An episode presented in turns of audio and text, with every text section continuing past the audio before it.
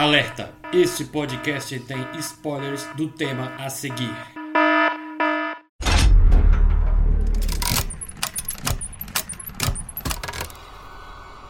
Olá, eu sou o Davi Cardoso. E eu sou a Viviane Rodrigues. Convidamos vocês para entrar no nosso mundinho de terror e espanto. Onde ninguém estará a salvo de um perseguidor implacável.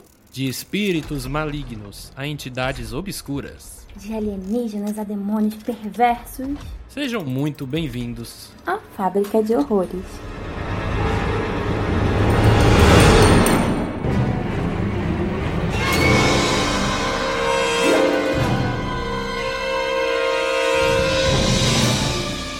E aí, galerinha do terror, estamos de volta com mais um Fábrica de Horrores. Este é seu podcast onde falamos sobre obras do mundo do terror.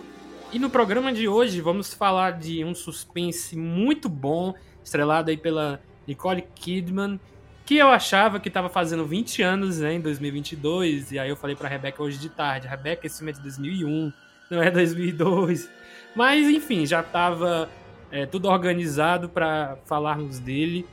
É, mas você quer dizer alguma coisa antes, Rebequinha? Bom, eu quero dizer que hoje a gente finalmente volta para os filmes de Babal. Finalmente. É, mas você acha que fantasmas são babau? Esse tipo de fantasma do filme? Porque, por exemplo, tem fantasmas do Scooby-Doo que podem ser babaus. é, eu acho. Esse tá na categoria babau, definitivamente. E qual é a sinopse do filme que nós vamos debater agora, Rebeca? A Nicole Kidman, ela é uma mãe com seus dois filhinhos, né? Na época ali da Segunda Guerra Mundial. Se eu não estou enganada, já tinha acabado a Segunda Guerra Mundial. E o marido dela morre durante a guerra e aí deixa ela com os dois filhinhos dela, criança. Acho que um tem, sei lá, deve ter seus 5 a 8 anos no máximo. E aí é, ela mora numa casa, assim. Numa casa não, aquilo é uma mansão, né? É um palacete. E ela é toda. Ela tem que educar os filhos e tal. Os filhos são educados em casa. Ela é bem religiosa. Aquela coisa bem aquela sua tia que é fervorosa.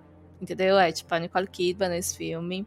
E aí ela instrui os filhos dela, assim, pra. Como é que eu posso dizer? Levar uma vida recatada, quieta. Do lar, do né? lar. Recatada e do lar. Não muito bela, porque, enfim, o negócio, como ali você tá na época da Segunda Guerra, mais ou menos, mesmo que se já acabou, enfim, é, a gente tem racionamento e tal, e você percebe que a situação financeira dela, apesar de morar ali num palacete, não é nada boa. E aí começa a acontecer algumas coisas estranhas. Ela, ela a Nicole Kidman, é, é Grace, o nome dela, lembrei, tava tentando lembrar. A Grace, ela fala para os filhos dela que eles não podem ir para ambientes com luz, porque eles têm uma alergia, uma alergia muito rara, então eles não podem ir para nada com luz e tal. E o que que acontece? A casa é toda escura, tipo, ela para os filhos poderem andar pela casa e tal, ela fecha todas as cortinas é, e acende velas e tal. E eles vivem em um completo isolamento, assim. É um negócio bizarro, bizarro, bizarro, bizarro mesmo eles começam, tipo, a querer saber o porquê daquilo tudo. Não entende. Que, que, droga, a gente quer ir pra escola, a gente quer ter uma vida, a gente quer ser pra brincar. Mãe, pelo amor de Deus, deixa eu ser doido. E eles, nisso, eles começam a perceber que tem uns negócios que não faz tanto sentido e começa a acontecer uns bagulhos estranhos que a gente vai contar aí no, no podcast.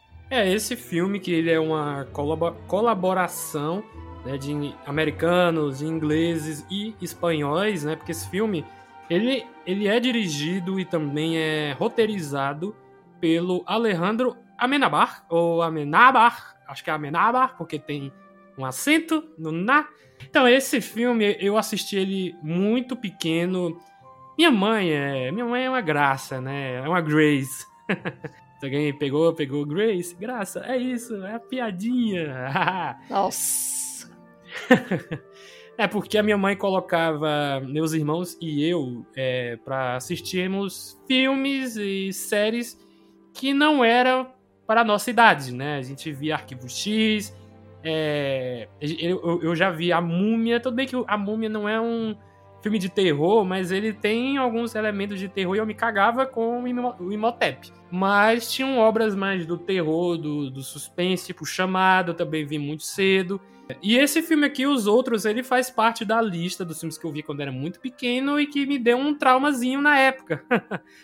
Porque tem fantasmas nesse filme, né? A família tá sendo assombrada por esses fantasmas e é, eu acho muito legal a forma como o Alejandro ele aborda a questão dos fantasmas, né? Porque inicialmente a gente não vê nada, é, a gente vê os objetos se movendo, o barulho de gente correndo pelo andar, as cortinas, né? Porque como eles têm que fechar, elas estão sempre sendo abertas. Então a gente não vê muito bem quem é que tá fazendo isso. Ou não tem nada, ou tem aquela pessoa desfocada lá no fundo da cena que tá abrindo né, a, as cortinas. Ou, mais especificamente, quando aparece a mão de uma pessoa tocando o rosto do Nicholas. E essa cena em particular, olha, eu lembro como se fosse hoje. Porque eu já tava meio apavorado, porque a cena ela é, ela é construída muito bem, porque a irmã, a, os irmãos estão dormindo ali. E a Anne, que, ô meninazinha chata, minha. A menina faz bullying demais com, com o irmão dela, né? O, o Nicholas. E aí ela fica dizendo, ó, oh, o Vitor tá aqui, ele tá abrindo as cortinas, é, ele tá dizendo que a casa é dele, mas eu tô dizendo que a casa é nossa. Aí o Nicholas ele não acredita. É, e aí, e aí a, a, gente fica pensando, pô, a menina tá vendo mesmo o fantasma. E aí você começa a ouvir a voz do Vitor, cara. Saiam da minha casa, não sei o quê. Eu, caralho, meu irmão, o coração já começa a acelerar. Tá, du, du, du, e aí, a menina vai fechar a cortina, né? Por conta da, do problema do sol. E aí, como eu falei, né? Lá no fundo da, da, da cena, da câmera, né? Tem uma pessoa abrindo a cortina, mas ela tá desfocada, então a gente não vê bem quem é. E aí a, a, a, a Anne fala, ó, oh, se você não tá acreditando, Nicolas, Vitor, toca no rosto dele aí, usa sua mão. E aí a câmera foca no Nicolas e aquele silêncio, eu acho que é um silêncio nessa hora. E aí quando a mão aparece, caralho, mano, eu lembro demais que eu saltei assim, mãe, com medo, mãe. Cara, foi um negócio assim inesperado para mim, né? Eu, sete anos de idade, talvez, quando eu vi esse filme, seis, seis ou sete, me já me traumatizou um pouquinho nessa cena. Eu lembro que essa em específica foi a que me traumatizou mais. E aí eu quero saber de ti, Rebeca, qual foi a, a cena que te causou muito medo? É, eu assisti esse filme um pouco mais velho que o Davi, certo? E esse é mais um daqueles filmes que Rebeca assistiu na é, tela de sucessos, não. Meu Deus, como que é o nome da Globo? É, tela quente. Na tela quente, isso. Só que eu assisti sozinha, né? A primeira vez. E aí, caralho, eu fiz muita raiva à minha mãe. Tipo, é, diferente do Davi, os meus pais, eles não, não me botavam pra assistir nada. Mas eu era o capetinha encarnado e dava meu jeito, meus pulinhos de assistir televisão até altas horas. Então, era isso que dava. E eu não deixei minha mãe dormir nesse dia. Eu não deixei. Eu não deixei. Eu tinha uns 10 para 11 anos eu infernizei a minha mãe de uma tal maneira que, nossa, nossa, nossa, nossa, coitada da minha mãe. É, corta pra, mais pra frente, eu, a gente vai, eu e minhas primas vamos na locadora e eu vejo esse filme, né? Aí eu, ah, elas não assistiram ainda. Eu sabia que elas não tinham assistido. Aí eu, opa, eu vou tocar o terror é agora. E aí é, eu toquei o terror. Eu botei o filme e fiz questão de assistir à noite. Me escondia, ficava empurrando as coisas para fazer zoada, para assustar elas, porque ela sabia tudo que ia acontecer, né? Então eu toquei o terror com elas. Enfim, até hoje eu ainda sigo sendo xingada quando uma delas lembram desse filme, mas tudo bem. é, não superamos, claramente não superamos. Corta para 2000 e, sei lá, 13, 14. E o meu namorado, ele não é fã de filme de terror, mas ele é fã de, de bons filmes. E aí eu coloquei ele para assistir os outros, porque até então ele nunca tinha assistido. E assim, eu fiquei prestando atenção. Eu não assustei ele, porque ele não gosta de filme de terror e eu não ia assustar ele. pois é, né? Pra quê? E aí eu comecei a perceber as expressões faciais no rosto dele, né? É, é, é, muito interessante como a narrativa é toda imersiva, né? Tudo. Você fica concentradão, você esquece do mundo ao, ao seu redor. Acho que por isso o filme é assustador, assim, é, é essa natureza imersiva dele. E para mim a cena mais marcante é, acho que é lá, já perto do final, que é quando eles estão ali naquela, naquela roda é, de mãos dadas e tal. Sabe que cena é essa, né? Obviamente, tá assistindo nesse instante. Sim, é mais sim, pro sim. final, né? Então, pois é, pra mim aquela é a cena, porque, tipo, é, eu posso assistir milhares de filmes de terror, de suspense, de horror, mas enquanto eu tiver certeza que aquilo ali não, não sai da TV, tipo, aquilo não vai existir, é, essa ruma de sangue eu nunca vou ver na minha vida, tá tudo bem. Só que isso aí, essa roda, é um bagulho que as pessoas fazem na vida real. Elas invocam os espíritos, elas conversam com o espírito naquela roda. Então, aquilo ali é real, ou seja, me dá medo. Então, para mim, essa é a cena que não passa assim o Wi-Fi. É, nessa cena tem uma pessoa que também assustou muito o Davizinho, que é a véia cega. Ai, véio, a véia, meu Deus, a véia. Mas você sabe que a véia, ela deixou. Ela, ela me assustou na primeira vez, me assustou muito. Mas é, depois que eu assisti Todo Mundo em Pânico, que faz. Enfim, que zoa, né? Com, com os outros também. Eu, eu perdi o medo da véia. Não, hoje em dia, e alguns anos atrás, eu também perdi o medo. Mas na primeira vez, porque foi muito específico, pô, você pega uma criança ali de 6 ou 7 anos e aí mostra, pá, uma senhora com dois olhos brancos, né? Na Sim. época eu não sabia que ela tava cega, eu achava que era, sei lá, a mulher é o demônio, tá com os olhos brancos. Eu também, eu pensei que ela tava possuída. E ela tava, na verdade, né? Mas nessa hora não. Aí eu, pô, é um demônio, ah, não! Aí lá vai eu correr de novo pros braços da minha mãe. Mas é porque, assim, é, eu conhecia um senhor, na verdade, que ele era cego e tinha os olhos parecidos, né? E aí, pra mim, é, ficou na minha cabeça que ele estava possuído pelo demônio. Entendeu? A pessoa assim, pô, vai já fazer aqui um ritual para falar com os fantasmas. Né? Dentro do, do ônibus, sei lá, em qualquer lugar que tenha visto esse cara aí. Pô, então, ele. Esse filme, ele é muito bom. Assim, ele se passa a maior parte do tempo dentro da mansão, né? Dentro do casarão. E, e, a gente, e mesmo assim a gente tem muitas cenas boas, que são cenas diferentes, ele não repete o, o mesmo susto várias vezes, que é o mal de alguns filmes de terror de, hoje, né? Que ele, é, ele, ele bota o mesmo susto várias vezes e aí perde muita graça. Aqui não, aqui ele bota a cena lá no, no, no, na sala do que tem o piano, na sala de música, depois no depósito que tem tudo é, vários objetos, né, que estão sendo estão cobertos. Tem no quarto dos meninos, né, que tem a, a parte que eu falei lá do Vitor da, da, das cortinas. Então tem muitas cenas envolvendo esse terror entre a família, é para no final a gente ter um plot twist que ele foi se criando ao longo do filme e de primeira ninguém pega, ninguém pega só se você for muito espertão.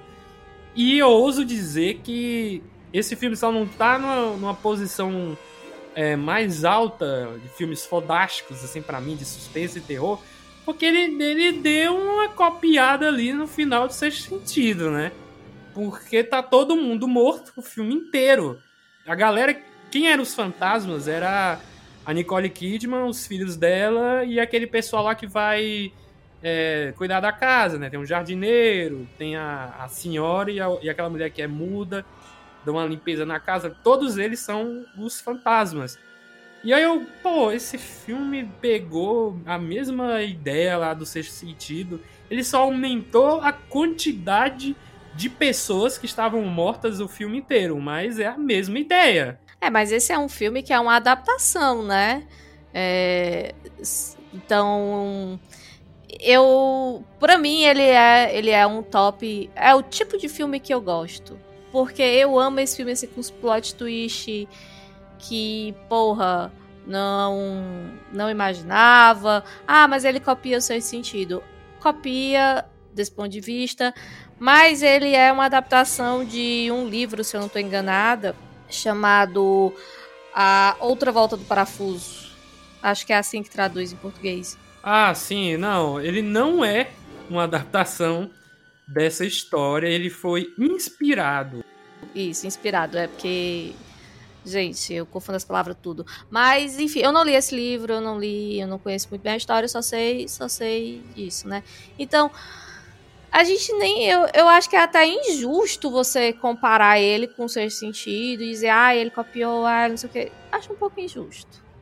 Mas é, a narrativa do sexto sentido, ele tem uma coisa muito psicológica, assim, é, é, de trabalhar trauma, e esse não, esse não, não pega assim um trauma mesmo, tipo, e vai ali, encaixa, não tem aquela coisa do awkward, não.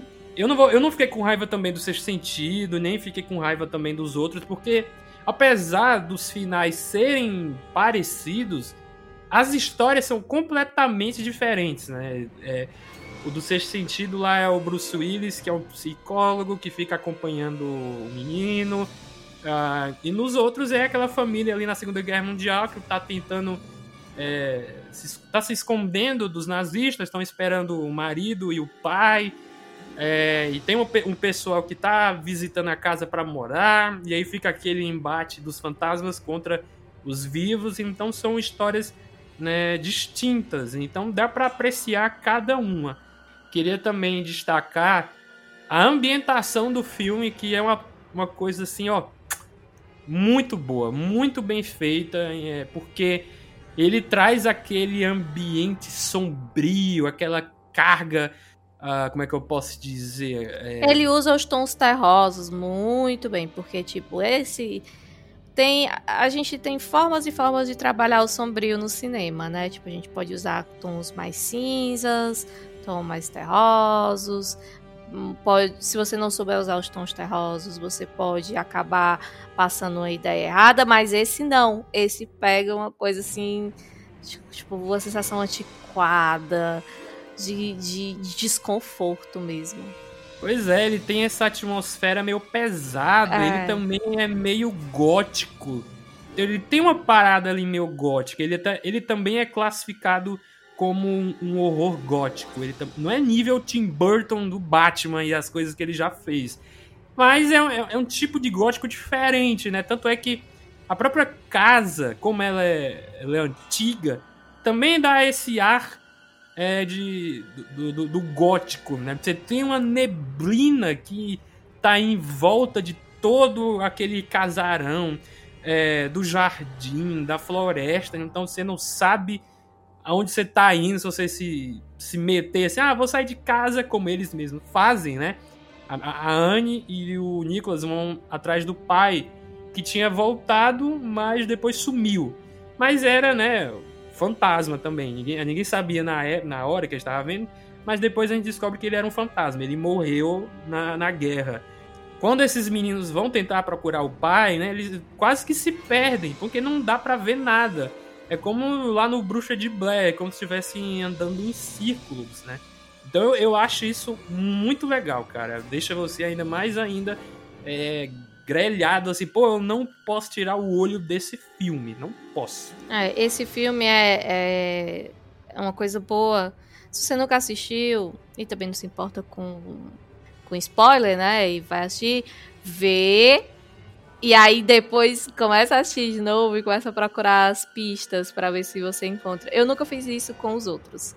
É, tipo, de assistir. Assim que termina, reassistir. Eu fiz isso com o sexto sentido, né? E é muito legal. É um, é um exercício, assim, fantástico. Pô, eu mesmo tava fazendo isso hoje, revendo, que tá, tipo, tá na sua cara, mano. E, e você não pega. Que, por exemplo, primeiro é o Vitor dizendo: essa casa não é de vocês, é minha, é da minha família. Aí você fica assim, pô, por que, que o fantasma, né, tá querendo isso? O fantasma geralmente é, quando tá preso a uma casa, né, como no Invocação do Mal 2, ele vai dizer: essa aqui é a minha casa, vou embora. Ah, e segundo, os próprios, as próprias pessoas, né, que eles escutam pessoas falando, e dizem, caralho, o que, que tá acontecendo aqui? Vão embora. E o terceiro, né, é, é o, aquela, aqueles três, né, o senhor, que é o jardineiro, a, a mulher lá mais velha, que eu esqueci o nome dela agora, e a, e a moça mais jovem, que ela é muda. É, eles três estão né, tão mortos, né? Estão com aquele esqueminha. Não, vamos, vamos esconder aqui os túmulos da gente, mas não falam que são deles, né?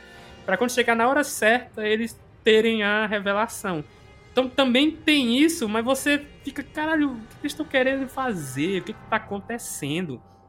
E aí quando chega no final, né, que você descobre que eles três estão mortos, você pode até pensar, pô, mas será que a Nicole Kidman também tá morta?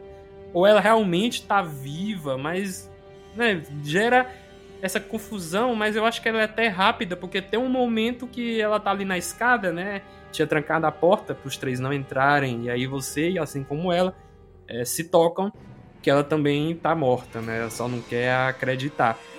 E ela tá morta por quê, Davi? Por que, que tá todo mundo morto? Bom, os três que eu falei agora, né, que tem os túmulos ali e tal, eles morreram pela tuberculose. E aí a gente vê isso numa foto que estão os três mortos numa cama. Que era um processo antigo que se tinha, que era tirar fotos de pessoas que já estavam mortas, né? Eu, inclusive, eu aprendi isso na, na cadeira de fotografia lá na faculdade. O professor passou umas fotos lá. Cara, é muito bizarro, é bizarro, velho. É, muito... é bizarro. Nossa, eu já vi um. um eu, eu só vi e vi de verdade um álbum desses que as pessoas tiram fotos mortas. Nossa, é bizarro. Pois é, né? Tem até de bebês. Cara, hum. não sei o que, não sei o que o ser humano tem na cabeça. E aí, eles três já tinham morrido há pouco mais de 50 anos. Que na foto tem lá o ano, né? 1891. Então estavam vagando esse tempo todo, né, na casa. E a Nicole Kidman ela não percebia, como se desse um reboot.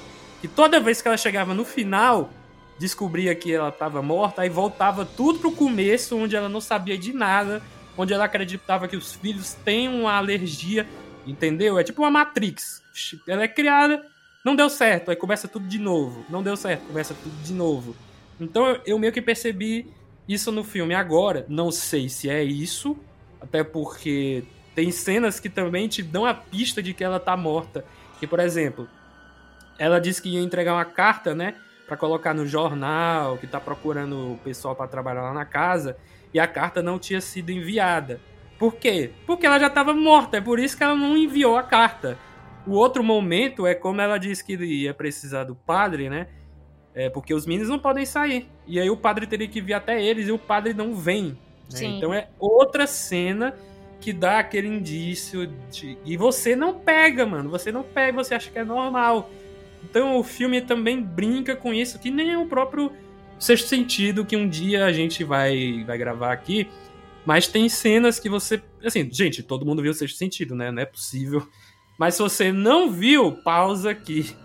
Pausa aqui Vai ver o filme, porque eu vou contar um spoiler agora, tá? É, em 3, 2, 1, pega o celular e pausa agora. Pois bem, o Bruce Willis estava morto, né? Um pedaço do filme, gigante, assim. Porque o comecinho ele ainda tá vivo, leva um tiro. E aí no final a gente descobre que ele estava morto. Então tem cenas, né? Inclusive eu vou repetir isso no, no programa do filme que ele tá com a esposa dele lá no restaurante, ele, ele vai tentar pegar o, o menu, não sei se é o menu lá para pagar a conta, E ela fala uma coisa lá e dá a impressão de que os dois estavam juntos, que o cara ainda estava vivo.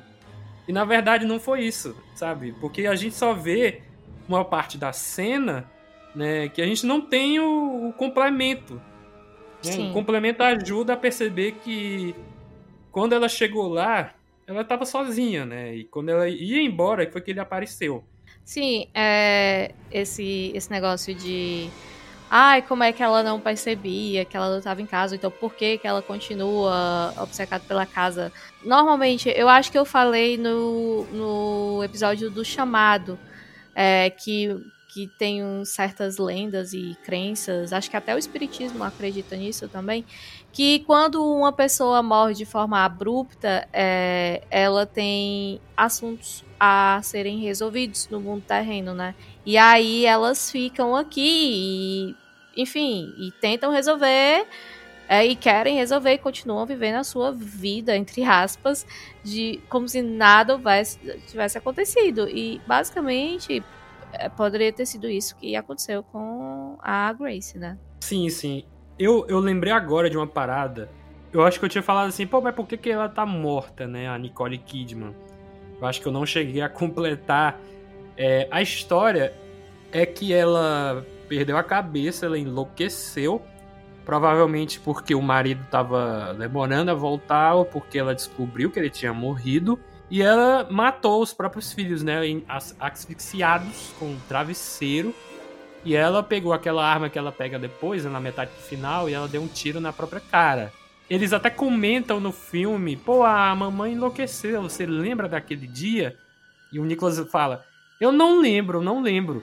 E depois o, o marido dela fala: Você lembra daquele dia, do que, que você fez, né? Mas a gente, na hora, a gente pensa, pô, ela deve ser só, sei lá, quebrado as coisas, jogou vela para cima, quebrou piano e tal, sei lá. Você pensa em muita coisa.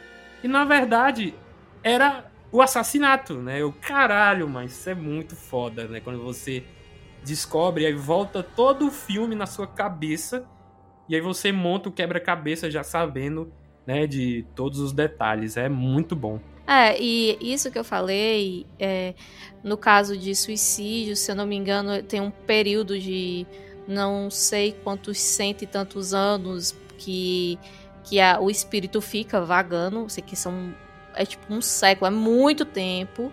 É, e aí, no caso, ela, além de ter se matado, ela mata os filhos. E, tipo, os filhos não simplesmente não sabem o que aconteceram.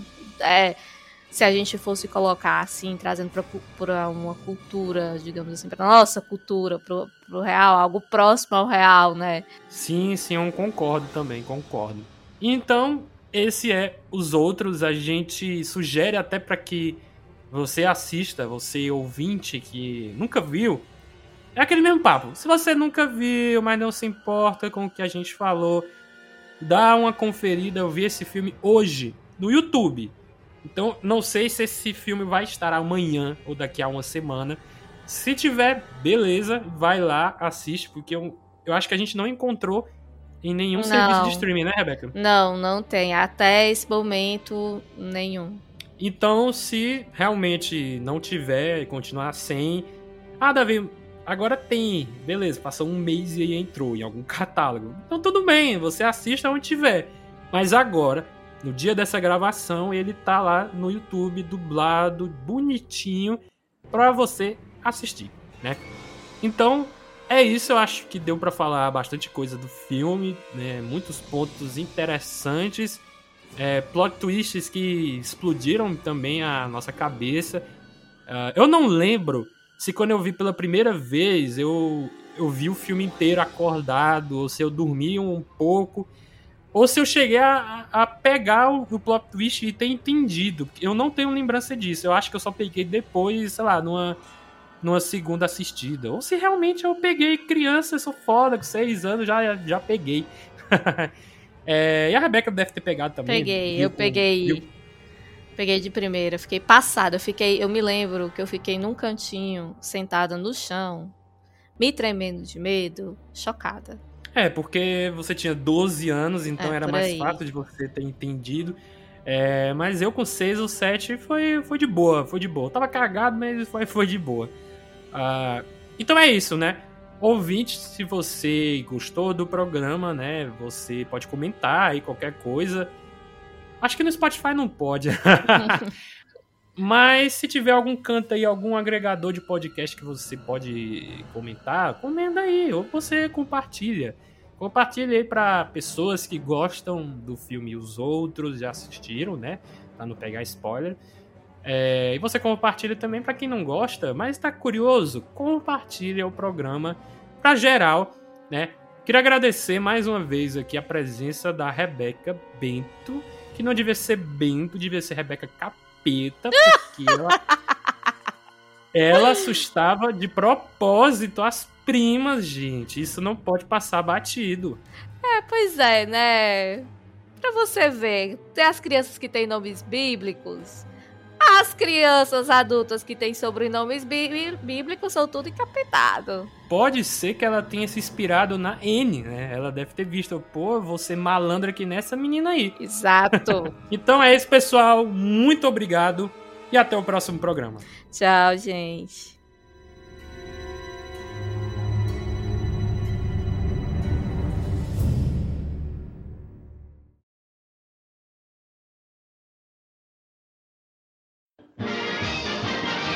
Esse podcast teve edição Davi Cardoso.